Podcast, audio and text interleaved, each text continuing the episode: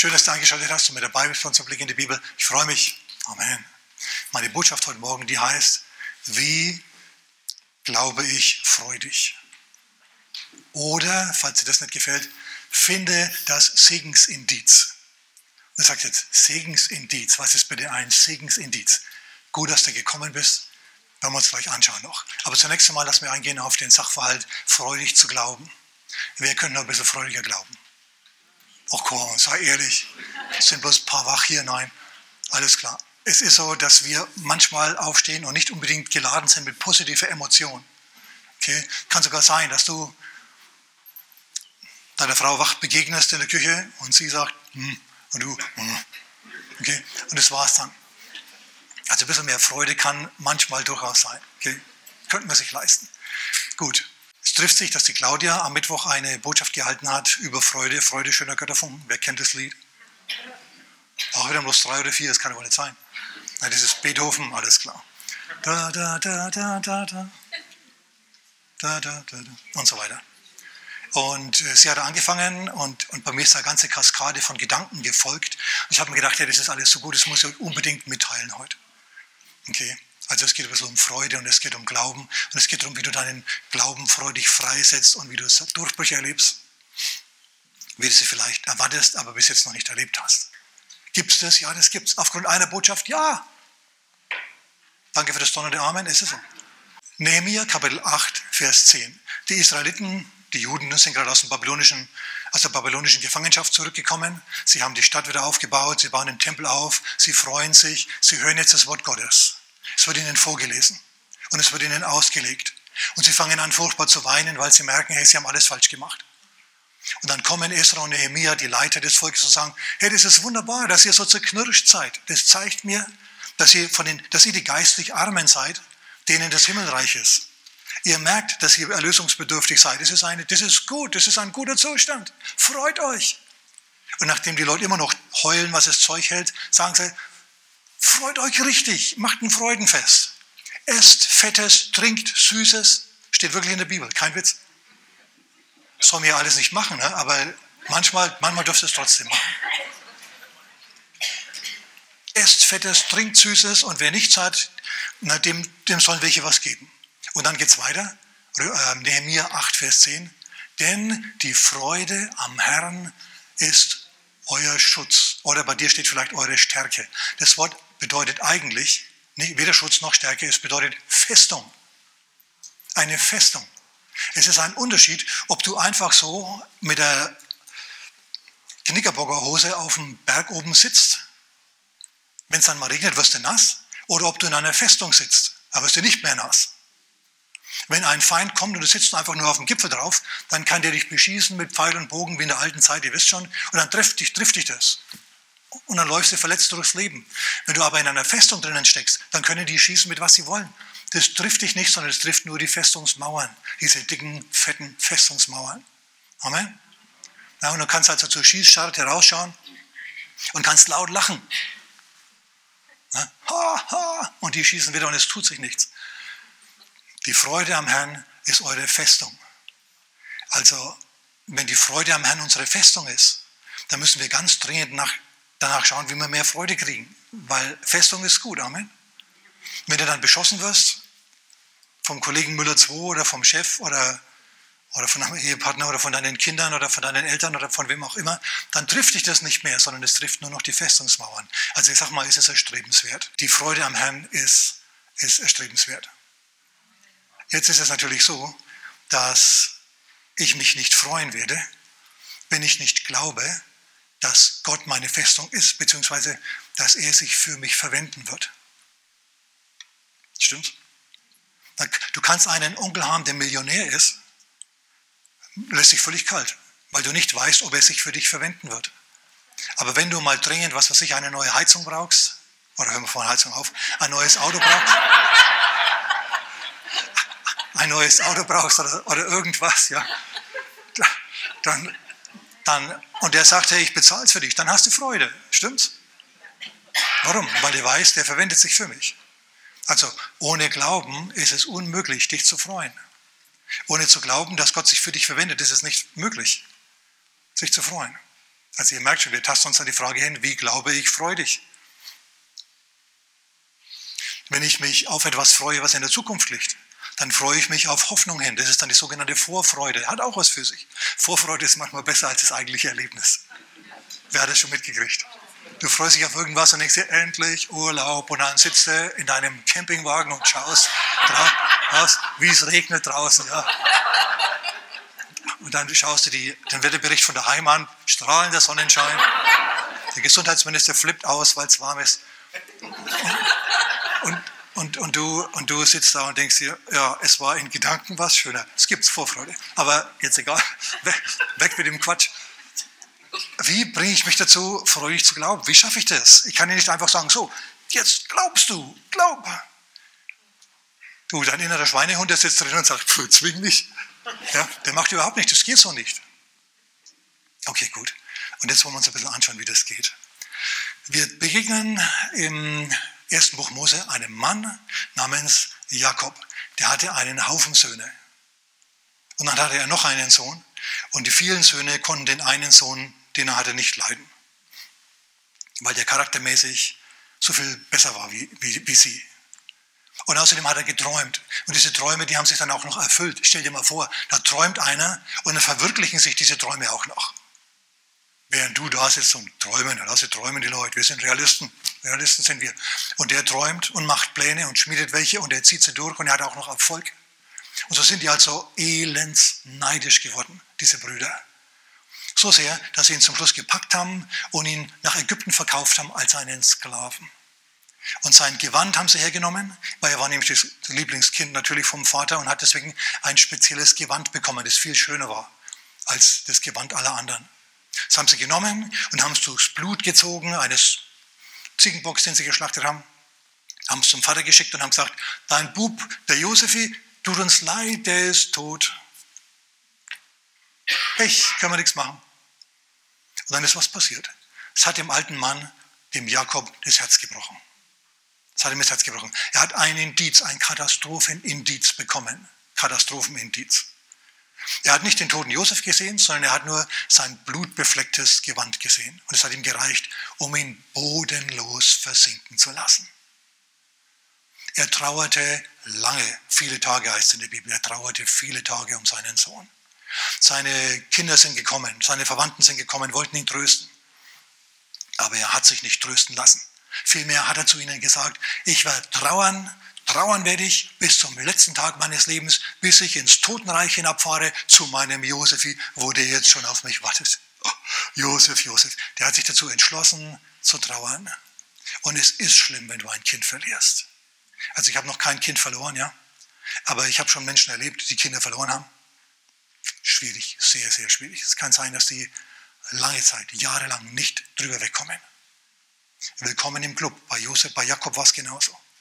Sein, sein Lieblingssohn Josef war tot. Das Katastrophenindiz des befleckten, blutbefleckten Gewandes war da. So hat er getrauert. Er hat sich dazu entschlossen zu trauern.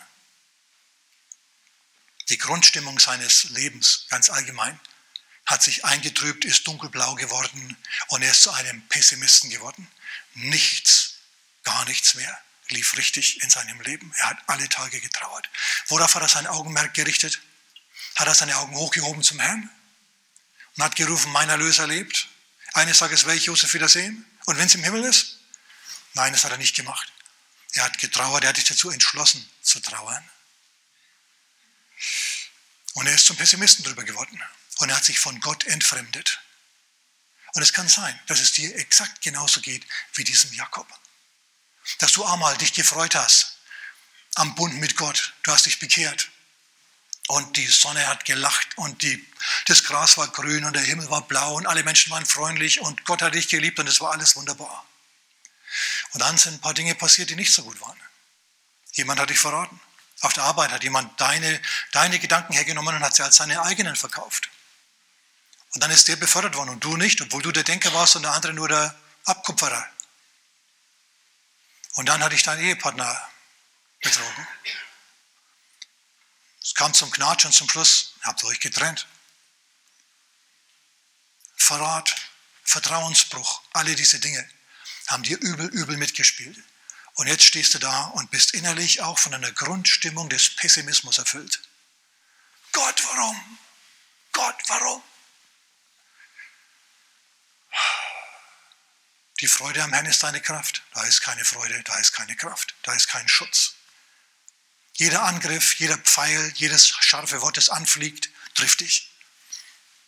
Du bist ohne Schutz, du bist nackt. Und Gott sagt zu dir, genug davon, Schluss damit.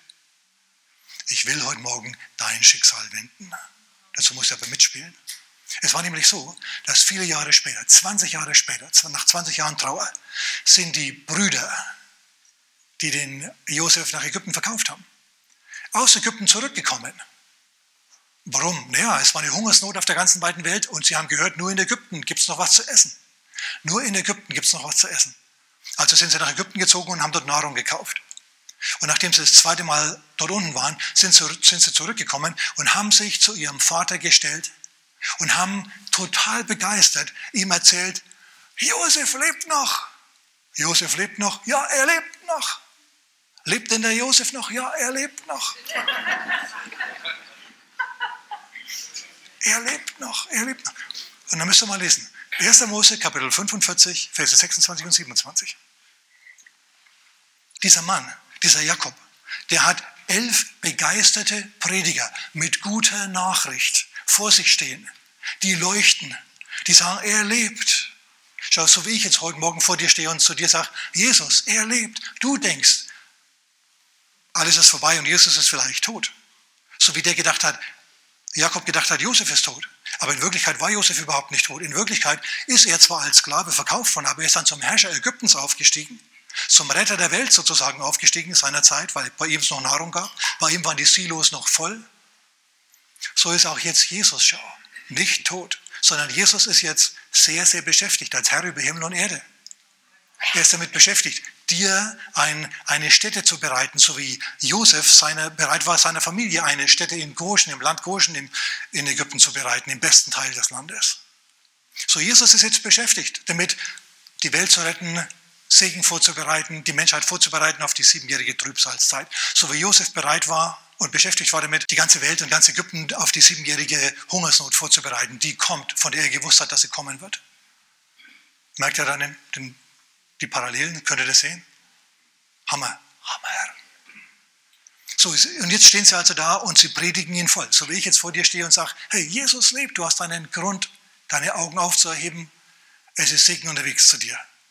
Aber du kannst nachlesen, es steht da wirklich, er hörte das Wort, doch sein Herz blieb kalt, denn er glaubte ihnen nicht. Ich kann mit Silberzungen hier reden. Alle anderen Prediger, deine Lieblingsprediger, die können alle mit Silberzungen auf dich einreden. Wenn du das nicht glaubst, dann bleibt dein Herz kalt.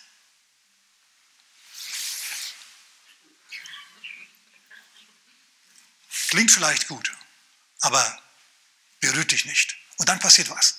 Dann endlich fällt sein Augenmerk aufs Glaubensindiz, aufs Segensindiz. Es ist nicht so, dass Josef vor ihm steht, so angetan, verstehst du, wie der Großvezier von Ägypten und sagt, Papa, na, wie schaue ich aus? Du hast mir ein Gewand gegeben, aber der Pharao hat mir auch eins gegeben. Siehst du das? Sieht ein bisschen so aus wie deins. Ich habe gesagt, sollen es ein bisschen so machen wie deines, das du mir geschenkt hast. Papa, was sagst du? Er sieht ihn nicht vor sich. Okay, sieht er nicht. Aber er sieht was anderes. Kannst du nachlesen in Vers 27. Als er aber die Wagen sah, die der Josef aus Ägypten geschickt hat, und die Vorräte, da lebte sein Geist auf. Da hat er plötzlich begonnen zu glauben.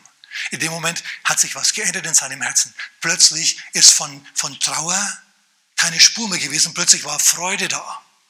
Plötzlich hat er sich gedacht, es stimmt tatsächlich, es ist wahr. Denn woher haben die sonst diese ägyptischen Wagen?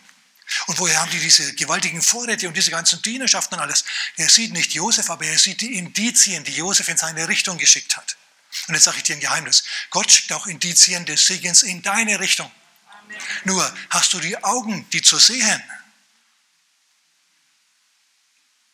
Du siehst Jesus nicht, aber du siehst Indizien, die Jesus dir schickt. Und jetzt musst du dich dazu trainieren, diese Segensindizien zu sehen. zu sehen. Ganz, ganz, ganz, ganz wichtig, dass du das erkennst. Ein anderes Beispiel, Beispiel von, von Elia. Wir kommen gleich wieder zu Jakob zurück. Wir sind noch nicht fertig mit ihm. Der ist eine super Botschaft. Ich sag's euch. Aber wir gehen jetzt mal ganz kurz zu Elia. Elia hat es alles schon gewusst. Elia war ein Glaubensheld. Gott hat zu Elia gesagt, die Hungersnot ist jetzt vorbei. Ich will wieder Regen geben auf der Erde. Es hat drei Jahre, zweieinhalb Jahre nicht geregnet auf der Welt. Gott spricht zum Propheten, ich will es regnen lassen. Der Prophet, der geht nach, nach Israel und er sagt, der Herr wird Regen geben auf der Erde. Kommt mit mir auf den Karmel.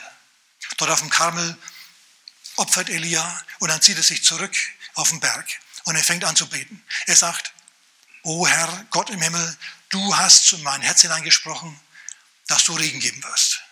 Das Volk hat sich bekehrt von Baal zum Herrn. Wir haben eine Erweckung jetzt im Land, Herr. Du hast das Opfer, das ich da gebracht habe, angenommen. Du hast dann den Blitz aus dem Himmel fallen lassen und hast das Opfer angenommen. Herr, der Erhörung steht nichts mehr im Weg. Vater Gott, lass es regnen, lass es regnen. Und er fängt an zu beten. Und er schickt seinen Diener auf den ganzen Gipfel hinauf. Und der Diener, der blickt aufs Mittelmeer hinaus und er sieht nur blau in blau. Blaue Wellen, blauer Himmel, keine weiße Wolke, nichts. Er kommt wieder runter und sagt, ist nichts. Der Diener zu Elia, tut sich nichts. Elia schaut überhaupt nicht auf, er betet weiter.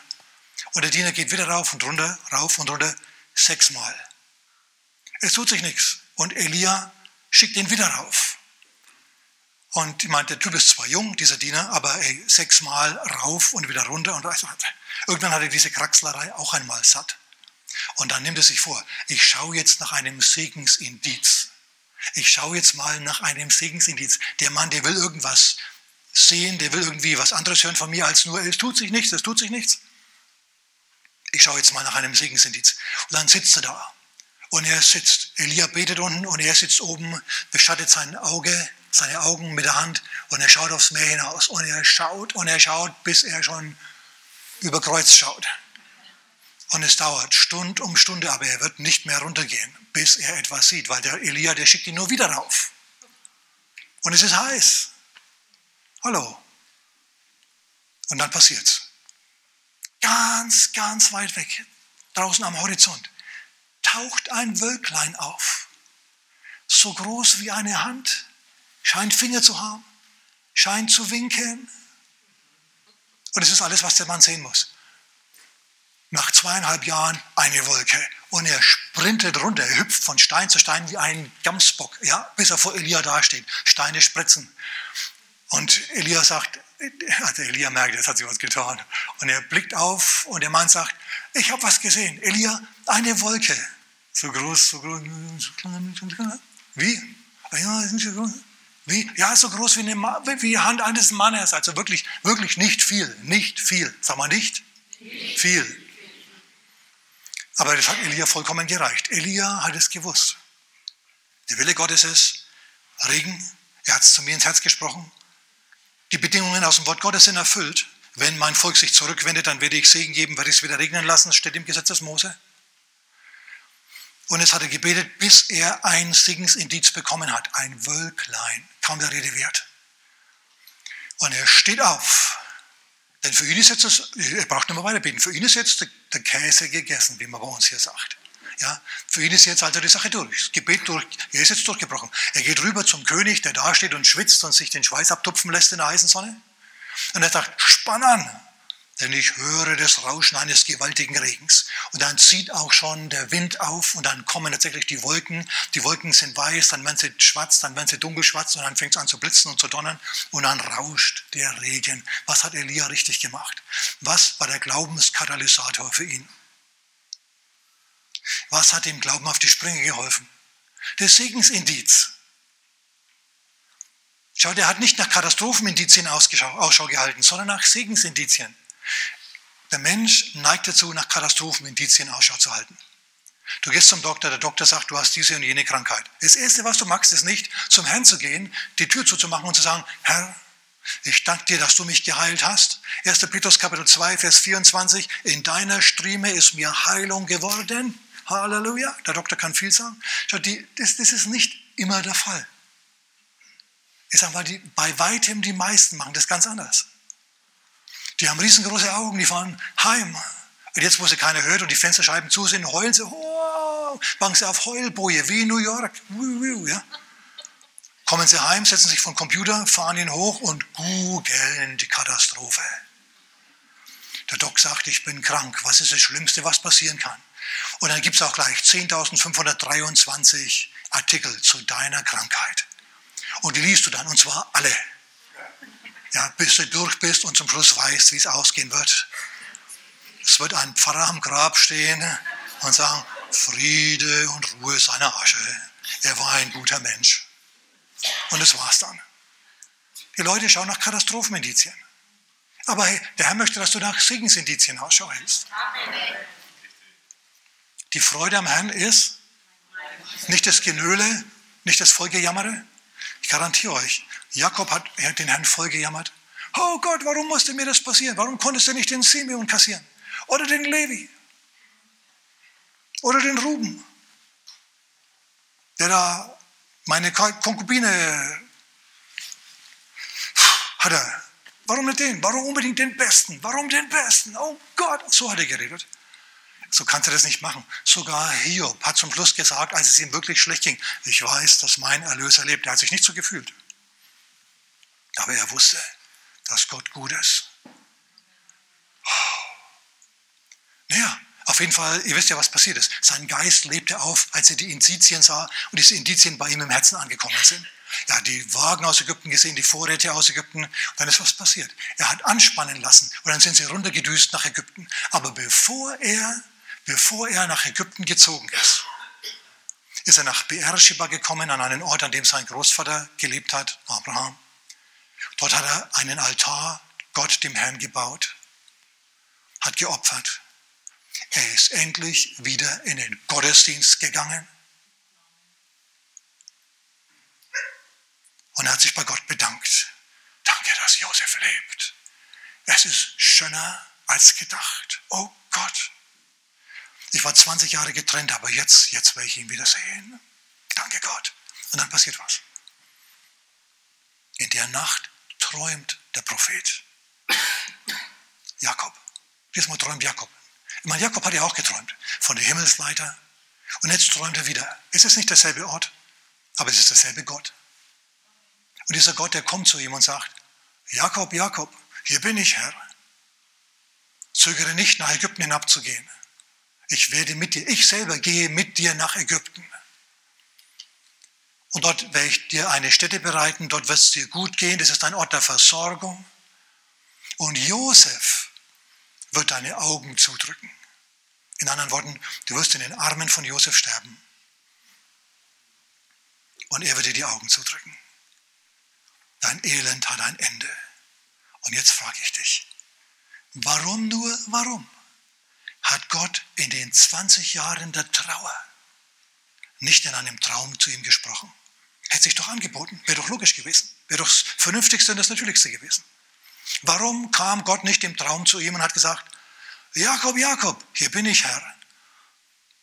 Deine Söhne haben deinen Josef in die Sklaverei verkauft. Er lebt, aber es wird ein gutes Ende mit ihm nehmen. Warum hat er das nicht gemacht? Warum spricht Gott erst zu ihm, nachdem er gesagt und gepredigt bekommen hat, von elf brennenden Verkündigern gepredigt bekommen hat? Jesus lebt, beziehungsweise Josef lebt. Und er regiert. Und er, und er, und er hat Segen über uns beschlossen. Über Leute, die ihn verkauft haben, über Leute, die ihn verraten haben, die sein Vertrauen missbraucht haben. Über die hat er jetzt auch Segen beschlossen. Über seine Brüder, die ihn verkauft haben, hat er Segen beschlossen. Er konnte sich das leisten. Warum? Gott hat doch das ganze Leid, das, Jakob, das Josef doch leiden musste, das hat er doch kompensiert. Die haben ihn erniedrigt, aber Gott hat ihn erhoben. Er konnte sich leisten, gut zu sein zu den Bösewichten. Sie konnten ihm nichts mehr anhaben. Jetzt hätte er sie verkaufen können, aber es hat er nicht gemacht. Warum? Hat Gott zu Jakob erst gesprochen, als er schon gewusst hat, dass Josef wieder lebt oder immer noch lebt. Ich sagte mal, dieser Pessimismus, diese Glaubensferne, diese nölige, negative Herzenshaltung hat den Glaubensfluss, hat den Kommunikationsfluss zwischen Gott und ihm so blockiert, dass da nichts durchkam. Erst als er sich wieder zum Glauben entschieden hat, erst als er wieder begonnen hat zu opfern, erst als er begonnen hat, wieder Gott anzubeten, einen Altar zu bauen, wieder in die Gemeinde zu gehen, Erst da hat Gott begonnen, wieder zu sprechen zu ihm. Es gibt einen Vers im, äh, im Gesetz des Mose, und zwar hinten beim Fluch. Der hat zu mir gesprochen. Das ist ein sehr, sehr interessanter Vers. Also in 5. Mose 28 beschreibt Gott den Segen und den Fluch. Wenn du mit mir gehst, dann werde ich dich segnen. Gesegnet wird dein Eingang sein und dein Ausgang. Gesegnet wirst du sein auf dem Land und in der Stadt. Und überhaupt, der Segen, der wird hinter dir hergaloppieren und dich schnappen, der wird von den Bäumen fallen und dich übermannen, der wird, er wird dich kitzeln, bis du vor Lachen nicht mehr nachkommst. Es wird dir wunderbar gehen. Wenn du aber dich gegen mich entscheidest, glaubenslos dahin lebst, dann würde ich diesen Fluch ereilen. Und zu diesem Fluch gehört folgender Satz. 5. Mose 28, 47. Weil du Gott nicht mit Freude und mit fröhlichem Herzen gedient hast, wegen des Überflusses an allem. Was war das Indiz des Segens? Überfluss an allem. Was war das Indiz? Hm, lass mal mal einsinken. Weil du Gott nicht mit Freude und fröhlichem Herzen gedient hast, wegen des Überflusses an allem, wirst du deinen Feinden dienen in Mangel. Das Segensindiz war Überfluss. Gott ist mit dir, du betest ihn an und er segnet dich dafür. Überfluss. Und Undankbarkeit hat den Segen blockiert. Anstatt dem guten Gott zu dienen, müssen sie jetzt den Feinden dienen. Im Mangel. Sie dienen zwar, aber sie haben immer noch nicht genug. Also wir stellen was fest. Undankbarkeit blockiert den Segen. Hast du das gehört? Sag mal mit mir, Undankbarkeit blockiert Segen. Das, was du so verachtest, ob das dein Auto ist, dein Haus ist, dein Ehepartner ist, andere würden sich die Finger danach abschlecken. Okay? Gewöhn dir ganz grundsätzlich eine Haltung der Dankbarkeit an und schau aus nach Segensindizien. Wo hat dich der Herr in deinem Leben gesegnet? Wo segnet er dich immer noch? Wo ist ein Segen sichtbar? Finde diese weiße Hand, diese Wolkenhand, die den Elia so begeistert hat, dass er aufgehört hat zu beten und angefangen hat zu danken. Finde das Segensindiz, das bei dir der Fall ist. Deswegen machen wir das manchmal auch in Heilungsgottesdiensten.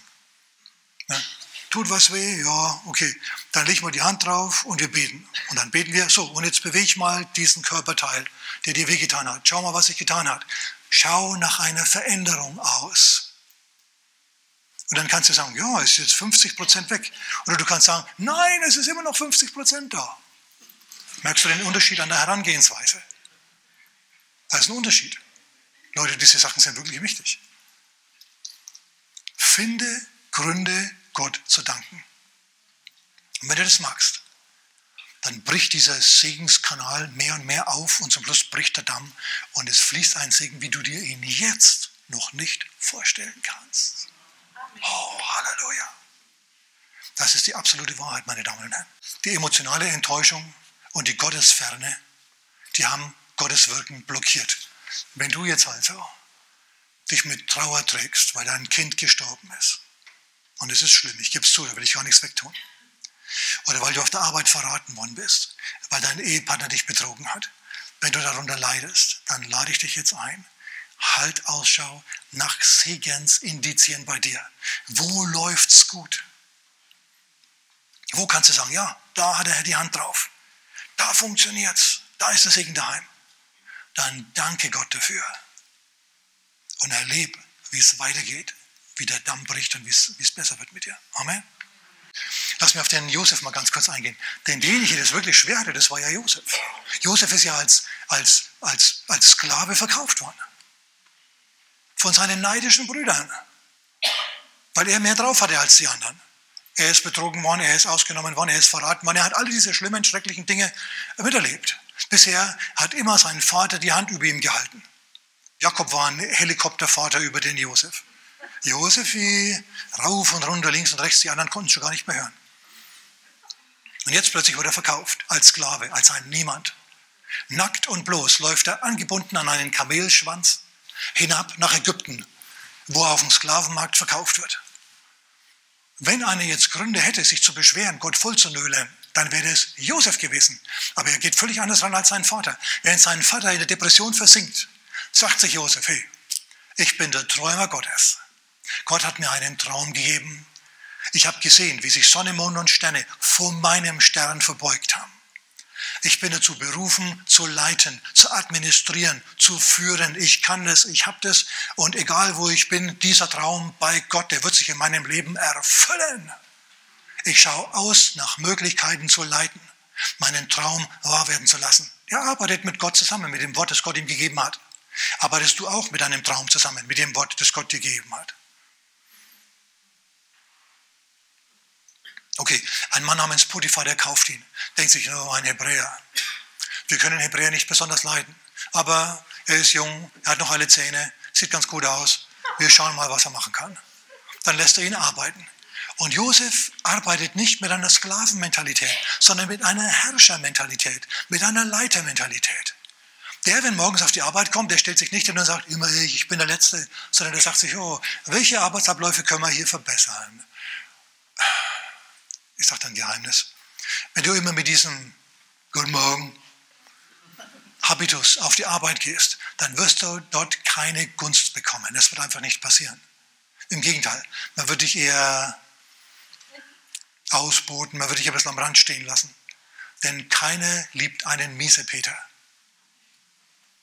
Danke für das donnernde Amen. Zustimmendes, mm, mm, mm, es war da, okay, gut. Ja, so. Und Josef weiß es.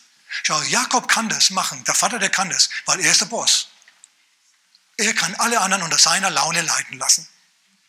Und er macht es auch. 20 Jahre lang leiden die anderen. Ey, die haben sich oft verflucht für den Tag, an dem sie Josef verkauft haben. Denn ständig hat der Vater wieder angefangen. Kaum haben sie ihn besucht, saß er wieder da mit Tränen in den Augen. Oh, Josef. Ja, konnte keiner mehr hören. Die haben ihn nicht mehr angerufen, wollten nichts mehr mit ihm zu tun haben. Aber er war der Vater, also ist man doch wieder hingegangen zu ihm. Schwierig, schwierig, schwierig. Die haben gelitten, so wie der Alte gelitten hat. Und Josef ganz anders. Josef sagt, jetzt komme ich. Und mein Gott.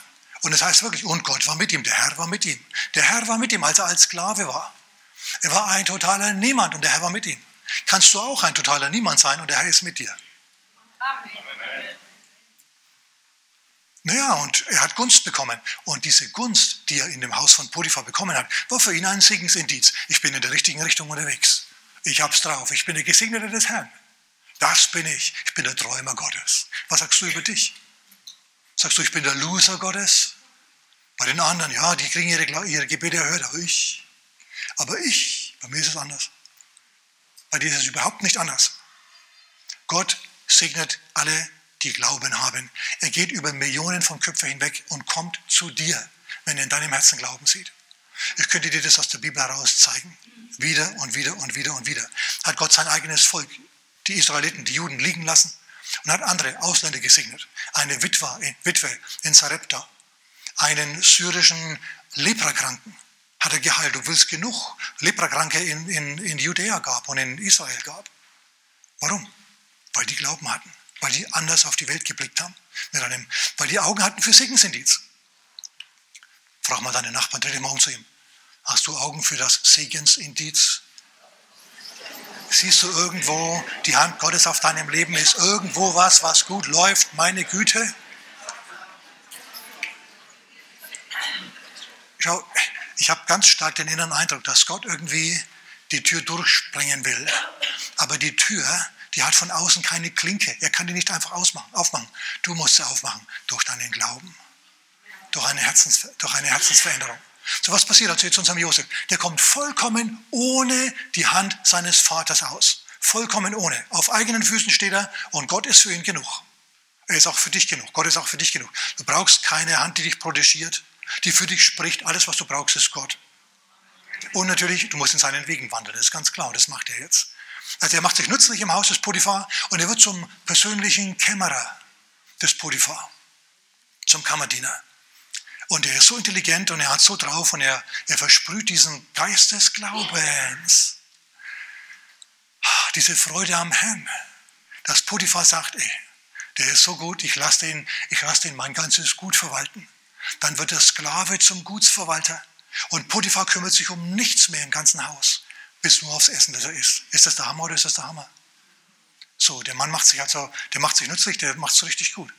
Und dieser Segen, schau, dieser Augenmerk auf Segen, das hilft ihm auch in Versuchungszeiten und in Zeiten des Verrats, damit zurechtzukommen. Denn was passiert? Die Frau von Potiphar wirft ein Auge auf ihn, liege bei mir, liege bei mir und Josef sagt, hey, hallo, äh, das ist mir der Preis zu hoch, sorry. Im Moment ist Gott mit mir. Wenn ich jetzt da mit dir rummache, pff, eins durch Segen weg und, und, und, und ich meine, du bist zwar super, aber so super bist du auch wieder nicht. Und das kann er natürlich überhaupt nicht hören, ja. Mm, mm, das tut weh. Oh, Josef mag sie nicht. Und dann hängt sie sich mal wieder an ihn hin und er sagt nein. Und weil sie ihn überhaupt nicht loslässt, schlüpft er aus seinem Hemd heraus und haut ab. So schnell wie geht er, hechte durchs Fenster, Hechtrolle hinaus ins Gebüsch. Aber sie, sie legt sich ins Bett, verrutscht sich ein bisschen die Klamotten und fängt an zu schreien. Oh, wie eine Heulboje. Und als dann die Leute kommen und sagen, was ist denn los mit dir, Schnucki? Ja, Potiphar kommt und sagt, dieser hebräische Sklave, hier sein Hemd, ja, der, der wollte was von mir. Ach nein. Lügen tut die, lügen. Stell dir das mal vor. Eine Ehefrau lügt ihren Mann an. Der wollte was von mir, der wollte ja sie was von ihm. Und Josef wandert deswegen ins Gefängnis bricht das jetzt seinen Geist? Denn es ist ja ein Katastrophenindiz. Sag mal Amen. Ey, natürlich ist es das. Es ist furchtbar, wenn sowas passiert. Äh, stell dir mal vor, du kriegst eine Anzeige wegen Vergewaltigung und du kennst die Frau überhaupt nicht. Aber die kommt irgendwie mit einem alten Schuh, Tennisschuh von dir an, ja.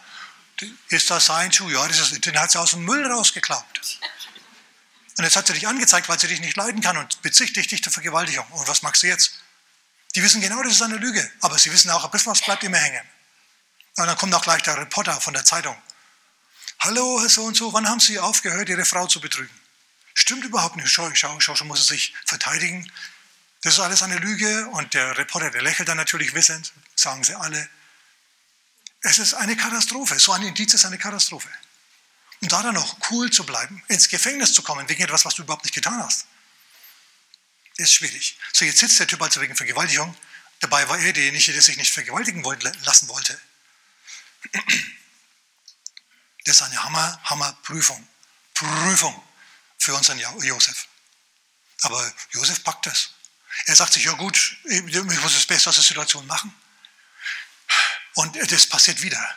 Er wird zum Chef des ganzen Gefängnisses. Er, der Gefangene, leitet das Gefängnis. Man hast das sowas schon mal gehört. Das ist der Hammer. Gott war mit ihm, der Herr war mit ihm. Und er hat weiter geträumt und diese Träume haben sich bestätigt. Er hat, er hat für andere Träume ausgelegt, so ist er interessant geworden. Und zum Schluss war es dann tatsächlich so, dass er eines Tages über Nacht, sagen wir über Nacht, schau, wenn es mal so weit ist, dann kommt der Segen über Nacht. Wenn es mal so weit ist, wenn dein Glaubensherz offen genug ist, dann kommt der Segen über Nacht. Über Nacht ist es so gewesen, dass er zum Herrscher von Ägypten geworden ist. Aus dem Gefängnis heraus ist er hinaufkatapultiert worden in den Thronsaal des Herrschers der Welt. Und dort hat er die Exekutivgewalt übernommen. Er hat sich zur Rechten des Pharao gesetzt und hat ganz Ägypten begonnen zu verwalten. Jetzt waren seine Gaben endlich dort, wo Gott sie die ganze Zeit schon haben wollte. Aber die ganzen Charakterprüfungen, die hat Josef alle bestanden. Und als er sie bestanden hat, hat Gott ihn befördert. Aber wie konnte er das? Er wusste, die Freude am Herrn ist mein Schutz. Ich kann mich aber nur freuen, wenn ich aufs Glaubensindiz blicke wenn ich glaube, dass Gott sich für mich verwendet. Also muss ich mal schauen, wo verwendet sich Gott für mich? Hier und da und dort verwendet er sich für mich. Da dankst du ihm dafür. Und dann wirst du merken, wie der Segen sich vergrößert. Vielleicht jetzt nicht über Nacht, aber wenn es dann mal soweit ist, dann kann es sein, dass du plötzlich aus dem Gefängnis pum, raufkatapultiert wirst in den Thronsaal. Und dann plötzlich geht es richtig ab. Stell dir mal vor, jetzt hat er also seine Großvizieruniform, seine Herrscheruniform an. Er sieht aus wie der, wie der Pharao. Fast genauso, nur das goldene Krönchen fehlt noch. Alles andere schaut aus wie der Pharao. Und jetzt kommt Potiphar mit seiner Frau. Hm, Katastrophenindiz für diese Tussi. Was dann passiert ist, wissen wir nicht, interessiert uns jetzt auch nicht. Wir lernen vor allem das von Josef, dass er die Segensindizien erkannt hat und sich angezogen hat, Gott ist mit mir, basta. So wie Elia das gemacht hat und so wie auch Paulus das gemacht hat. Da müsste jetzt noch durch. Paulus, wer hält es noch aus? Ja, Amen. Gut, preis dem Herrn. Paulus auch. Schau, bei Paulus war es mal so, dass er nur verschlossene Türen vorgefunden hat. Apostelgeschichte Kapitel 16. Er will nach Bithynien, nach Mysien. Und immer sagt der Geist Gottes zu ihm, der Geist Jesu, nein, hier nicht. Und zum Schluss sitzt die Apostelgruppe ein wenig ratlos in Troas, auf ihren Händen. Sie haben keinen Ort, an den sie gehen könnten. Sie sind Missionare ohne Missionsfeld. Was ist das bitte für, für, für ein Missionar ohne Feld? Ist ja nichts. Und dann passiert was. Ein Segensindiz, ein Glaubensindiz kommt. Paulus träumt in der Nacht. Ein Mann in mazedonischer Tracht steht von ferne über dem Bosporus wahrscheinlich, ruft ihm zu, komm herüber und hilf uns. Paulus wacht auf, ruft die Apostel zusammen und schildert ihnen den Traum. Gott hat uns nach Europa gerufen. Deswegen konnten wir in Asien nicht landen. Wir sollen nach Europa. Europa, here we come, jetzt geht's los. Und sie fahren rüber nach Europa. In die erste Großstadt. Die erste Großstadt ist Philippi. Und jetzt sind es halt so gute Dinge, denn sie haben ein Wort vom Herrn. Das Wichtigste, was du brauchst im Leben, ist ein Wort vom Herrn. Der Mensch lebt nicht vom Bruder allein, sondern von einem jeden Wort, das vom Herrn ausgeht, richtig? Aus dem Mund Gottes ausgeht. Sie haben eins, denn sie schlossen, heißt es da, dass der Herr zu ihnen gesprochen hat, dass sie sollen nach Mazedonien. Ja, und das machen sie jetzt. Und sie erwarten jetzt eine offene Tür, denn die Tür im Geist ist offen. Das Wort Christi haben sie bekommen, geh dorthin, durch dieses Nachtgesicht. Im Geist ist die Tür offen. Im Natürlichen schauen sie jetzt gerade, wo sie, wo, wo sie überhaupt ist, diese offene Tür. Sie haben nur das Segensindiz, das Wort des Paulus. Und sie kommen nach Philippi eine römische Kolonie, da sind alte Veteranen und andere beinharte Römer stationiert. Die sind sehr römisch und überhaupt nicht jüdisch, christlich schon gleich gar nicht. Und es gibt nicht einmal eine Synagoge. Normalerweise hat Paulus immer in der Synagoge begonnen zu predigen. Da wussten sie zumindest, von was er spricht, wenn er von Jakob und Josef redet und von diesen Dingen, aber hier gar nichts. Sie treffen nur eine kleine Gruppe von Frauen, die sich am Fluss getroffen hat, einem Hauskreis, ein Gebetskreis. Und dort reden sie ein bisschen eine Frau namens Lydia, der Herr öffnet ihr Herz, sie glaubt an den Herrn, sie nimmt sie auf, als eine reiche Frau ist, sie hat ein großes, schönes Haus, eine Villa. Gott kümmert sich um seine Apostel. Aber Missionsfeld, schwierig. So, sie laufen also rum in der Stadt und suchen nach offenen Türen, nach Leuten, die sich bekehren wollen. Sie sollen ja jetzt hier sein. Sie suchen nach Segensindizien und finden keine. Vielmehr so, dass ein besessenes Mädchen mit einem Wahrsagegeist hinter ihnen herläuft und sagt, diese Männer, mit schriller Stimme, sich überschlagender Stimme, diese Männer sind Boten Gottes des Allerhöchsten, sie sagen euch den Weg des Herrn. Aber wenn so ein, eine Person hinter dir herläuft, das ist ja schlechte Werbung irgendwie, das ist ja, hallo, wir brauchten so, wir brauchten so eine Werbung. Wenn der Teufel für dich Werbung macht, sozusagen, auf seine schrille, dämonische Art. Die Leute denken zum Schluss, dass du so ähnlich bist wie die. So dreht sich Paulus eines Tages um und befehlt dem Geist, komm raus aus ihr. Das Mädchen reißt, sie wälzt sich, sie schäumt, die verdrehten glasigen Augen werden wieder klar und gerade. Sie steht auf und sagt, wer bin ich, wo bin ich? Die Apostel freuen sich und sagen, jo, die ist jetzt, die ist jetzt reif fürs Evangelium.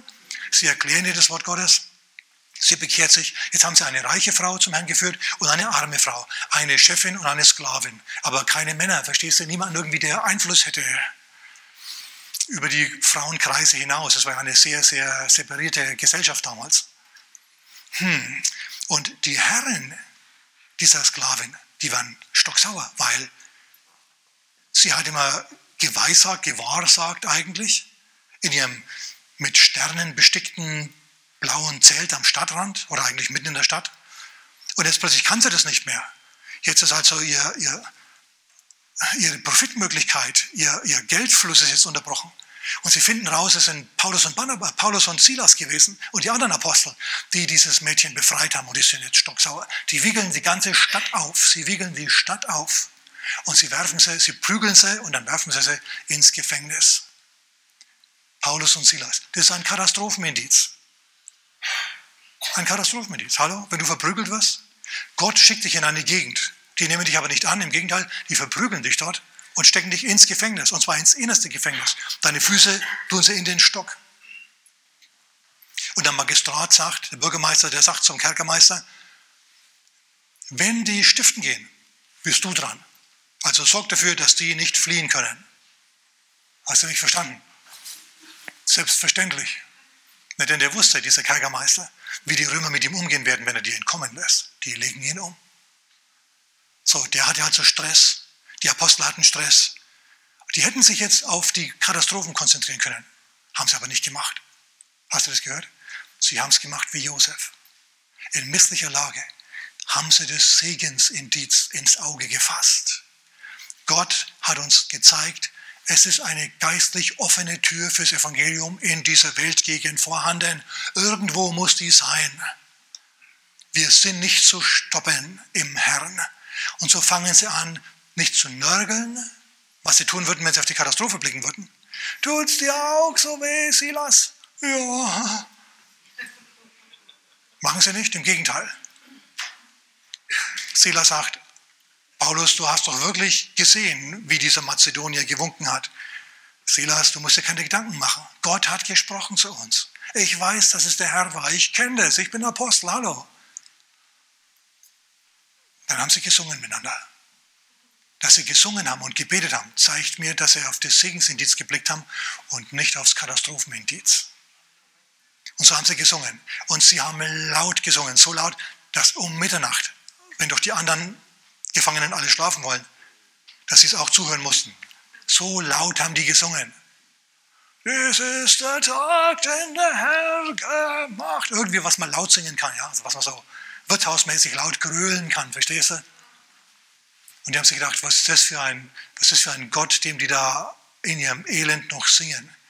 Dem der Herr. Und dann hat Gott im Takt mitgeklatscht und als er mal richtig feste geklatscht hat, hat die Erde gebebt und die, die, die Türen des Gefängnisses sind aufgegangen. Und nicht nur das von Paulus und Silas, die Tür von Paulus und Silas, sondern von allen. Und die Ketten sind abgefallen. Jetzt hatten sie ihre offene Tür. Jetzt hatten sie ihre offene Tür. Der Kerkermeister, der schnappt sich die Fackel und rennt hinunter ins Gefängnis. Und er sieht, alle Türen sind offen. Auch das von Paulus, die Tür von Paulus und Silas. Er zieht das Schwert raus, will sich ins Schwert stürzen, weil er denkt, die sind natürlich weg. Ruft Paulus, tu dir nichts an, wir sind hier.